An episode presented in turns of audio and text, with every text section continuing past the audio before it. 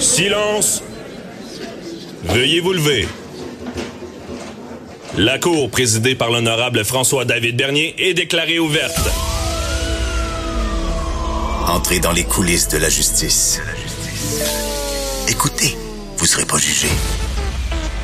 Ils appellent à la barre les acteurs de l'actualité. Oui, votre honneur. Avec François-David Bernier. Avec François-David Bernier. Avocat à la barre.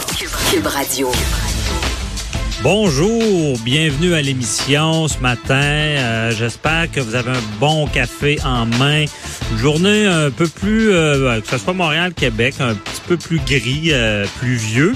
Avec le beau temps qu'on a eu, euh, des fois ça fait du bien. On prend ça un peu plus relax. On écoute euh, la radio, Cube Radio à 9 h. On commence ça quand même en force, une grosse émission.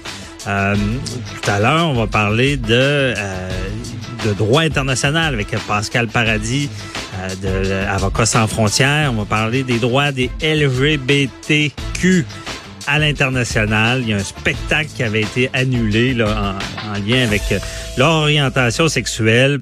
Euh, on, évidemment, Capital One, action collective. Mathieu Fortier, notre euh, chroniqueur financier, va nous expliquer qu'est-ce qui se passe encore avec nos données. Euh, pas évident ces temps-ci. Euh, le pot également, tout à l'heure, on va parler de pot parce qu'avec Richard Thibault d'RTCOM, euh, les fameux bonbons, les jujubes, euh, tout. En réalité, ce que je veux savoir, Richard, c'est euh, Justin Trudeau, dans sa stratégie légaliser le pot, c'était, est-ce que c'était un bon coup? Euh, On en parle tout à l'heure. Euh, dans l'actualité, ben nouvelle encore, j'en reviens pas cet été, un avion disparu en Abitibi-Témiscamingue encore, encore un problème, un avion disparu. Euh, je je sais pas vraiment euh, si les baliles, en tout cas, on a hâte de voir ce qui va se passer, comprendre ça, si on va pouvoir retrouver cet avion-là avec la fameuse balise dans la queue. Et tout à l'heure, à Des le midi, euh, il y a un expert qui va vous expliquer ça. Jean Lapointe va expliquer un peu comment on peut retrouver ces avions-là, qu'est-ce qui se passe? J'imagine que vous expliquerez un peu pourquoi on perd des avions comme ça cet été. Honnêtement, j'ai rarement vu ça dans l'actualité, autant de problématiques d'avions, à tel point que je suis pas sûr que je prendrais l'avion cet été ou même un hélicoptère. Euh, mais euh, ça, c'est vraiment marquant de, de, voir ce genre de nouvelles-là, espérant que ça finisse bien dans ce cas-là. Euh, ensuite de ça, dans l'actualité, il y a, euh, ben, comme je vous disais, il y a l'action collective euh, pour euh, Capital One aussi qui nous intéresse.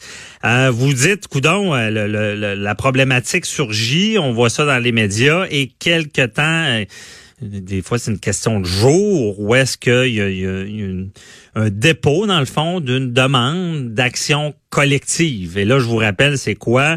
C'est vraiment, ben, on cherche un représentant, donc quelqu'un qui a une carte puis qui y a, ces données euh, ont été euh, ben, fraudées, ont été volées. Euh, c'est pas nécessaire qu'il y ait eu un dommage encore parce qu'on ne sait pas hein, tous les dommages que les gens auront malheureusement. Et euh, on, un représentant on fait la demande devant le tribunal et, et, ça doit être autorisé. Il faut que ça soit crédible à sa première face. Et ensuite de ça, il y a tout le processus.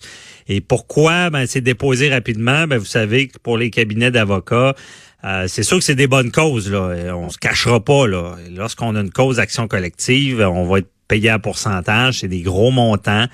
Et le premier arrivé, souvent premier servi, à moins qu'il y ait un problème avec le représentant, mais il y aura seulement une action collective sur un territoire donné. Il peut pas en avoir quatre. Donc, comprenez pourquoi la rapidité de déposer ce genre de recours-là. Et aussi, ben, imaginez si vous êtes détenteur d'une carte Capital One et euh, vous savez pas s'il y, aurait des, il y aura des problèmes, vous allez vouloir être dédommagé s'il y en a. Euh, si chacun devait prendre une poursuite, ben ça, ça serait problématique. Là. Imaginez devant les tribunaux l'embourbement, les coûts que ça implique. Donc, c'est le le véhicule, on va dire, l'action collective, c'est qu'il y a un représentant et tous ceux dans la même situation sont automatiquement part du recours. Bon. Et si on voudrait poursuivre personnellement, et euh, ne pas être dans ce recours-là, il faut vraiment se retirer, parce qu'on est automatiquement dans le recours, mais il faut suivre les médias aussi, parce que une fois que bon le, processus a, passé, on est en cours, puis il y a eu un dédommagement, ben, il faut réclamer notre, part du gâteau, comme on dit, puis on a vu des cas justement la semaine dernière où est-ce que des personnes n'avaient pas vu dans l'actualité qu'il y avait l'action collective et avait perdu euh, le délai pour réclamer ces argents-là. Euh, ensuite de ça, euh, comme nouvelle, une petite montée de lait. Là. On voulait train à grande fréquence. Connaissez-vous ça? Québec-Montréal. Bon, c'est pas train à, grande vitesse, c'est fréquence. Parce qu'il y a un problème entre Québec et Montréal. Moi, j'ai fait la 20 pendant cinq ans en voiture, puis je l'aurais fait en train. Mais le train, il passe pas souvent, il coûte cher.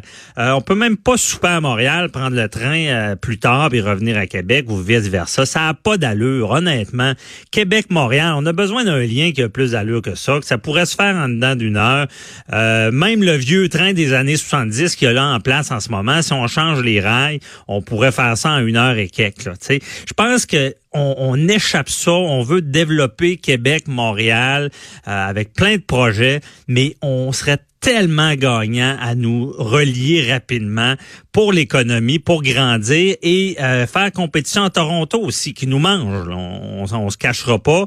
Euh, il y a un intérêt à pouvoir communiquer entre Québec, Montréal, mais avec un train, qu'on soit pas tout ça 20 avec nos véhicules. C'est plus dangereux, surtout l'hiver. Et là, on voulait exclure Québec parce qu'on veut faire un chemin jusqu'à Windsor. Ben voyons, commencer par Québec-Montréal et euh, on voulait l'exclure de, de ce, ces trains-là à grande fréquence. C'est même pas améliorer le système, c'est d'en mettre plus.